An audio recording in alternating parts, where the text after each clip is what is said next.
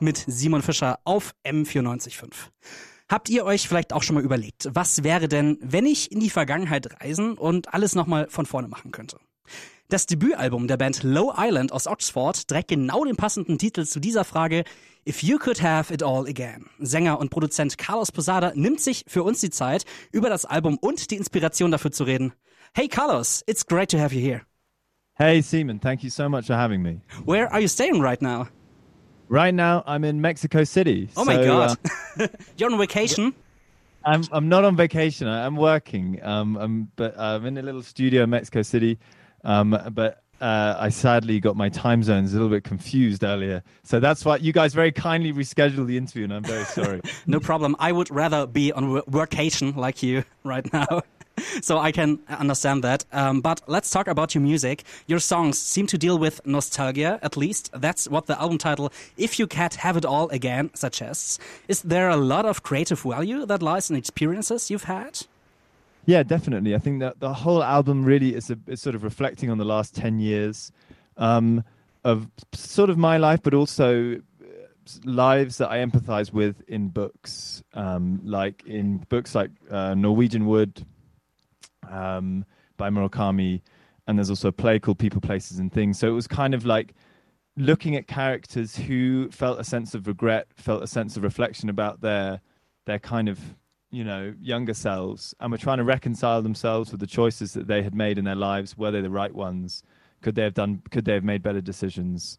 Um, and then also trying to find some kind of redemption in love, um, which I found kind of bound all of those characters together. So yeah, it, I think there is a lot of creative value in reflection and nostalgia. It doesn't necessarily get you anywhere, but um, it's good to kind of like check in there now and again, you know. So if you could have it all again, what would you change? It's a very good question, um, and I've and I really should have a good answer to this one, but I still I still I'm working on it. But here's, here's my one for today. I think I think if I was I've been listening a lot to James Blake recently, Mhm. um, and he has a song called "Don't Miss It," um, and I think the, the sentiment in that song is like I think someone who has found peace, or at least a, greater peace than he once had. Um, and he's sort of telling his younger self like don't miss or telling other people don't overlook experiences and don't um don't worry so much about everything literally everything like i did and i think that's what i would do again. I would try to just enjoy i know it sounds so cliche but i would really just try to enjoy the moment. I think i spent so much of my 20s just worrying about whether the band was going to be successful whether this was going to happen whether that was going to happen that i i didn't i didn't really live um, for the moment, and it's just easier said than done, you know. Okay, I'm right now uh, in my 20s, so thank you for your advice. um, but let's talk about you. The album was produced in France. Why France, and what did the production look like? Um, basically, the, we produce the album ourselves. Um, we don't have a record label. Mhm. Um, I'm the manager of the band. The drummer is the um, in charge of the record label, and um, we did. We couldn't afford to go and spend like loads of time in a studio. It's just too expensive, you know. Like even a small, nice studio in the UK is like 350 pounds a day. Um, and if you want to go and finish a record there, that's just it takes a lot of money. So we found like an old uh, farmhouse in France that we could set ourselves up in and set everything up in this big room. And we didn't have any time constraints. It was much cheaper than working in a studio.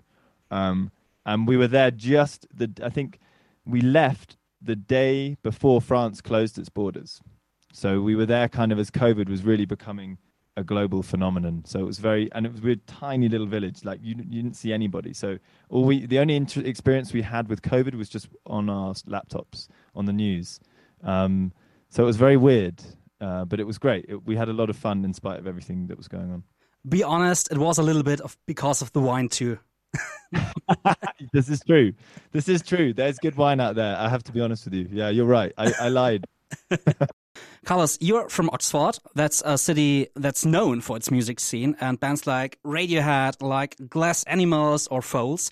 Do you feel like there's a special musical energy in Oxford that inspired your music?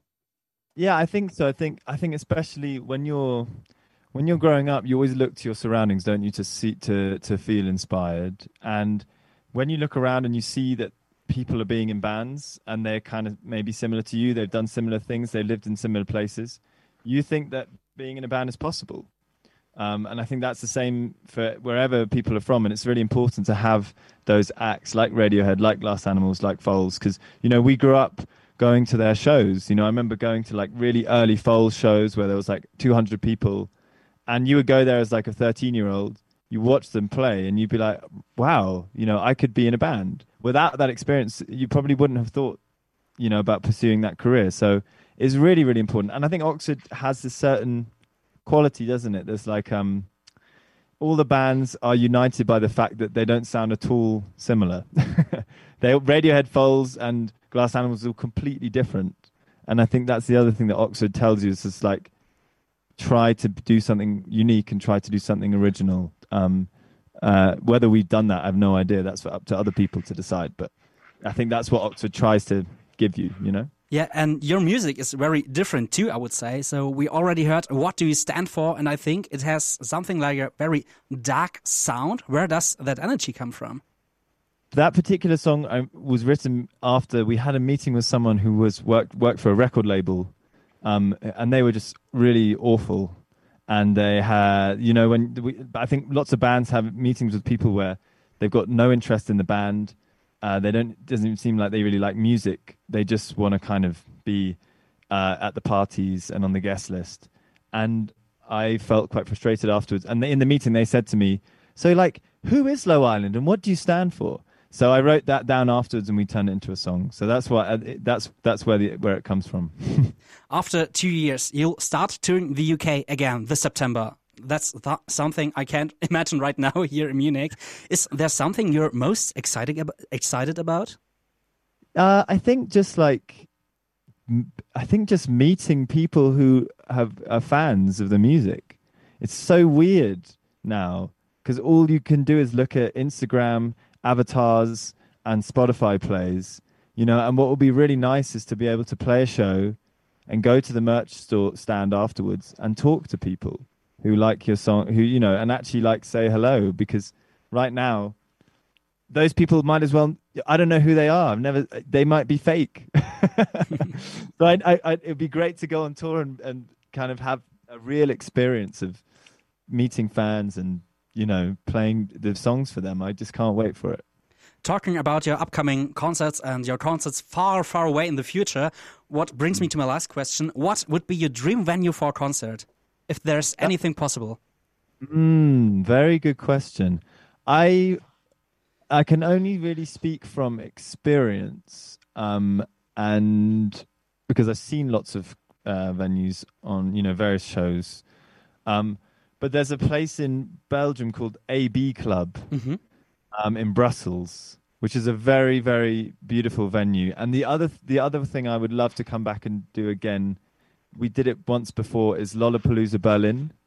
Uh, I really love the setting of Lollapalooza Berlin in the like Olympic Stadium or the Olympic Park, I think. Mm-hmm. Um, and I think that was a really fun place for a festival. So either of those two would be good.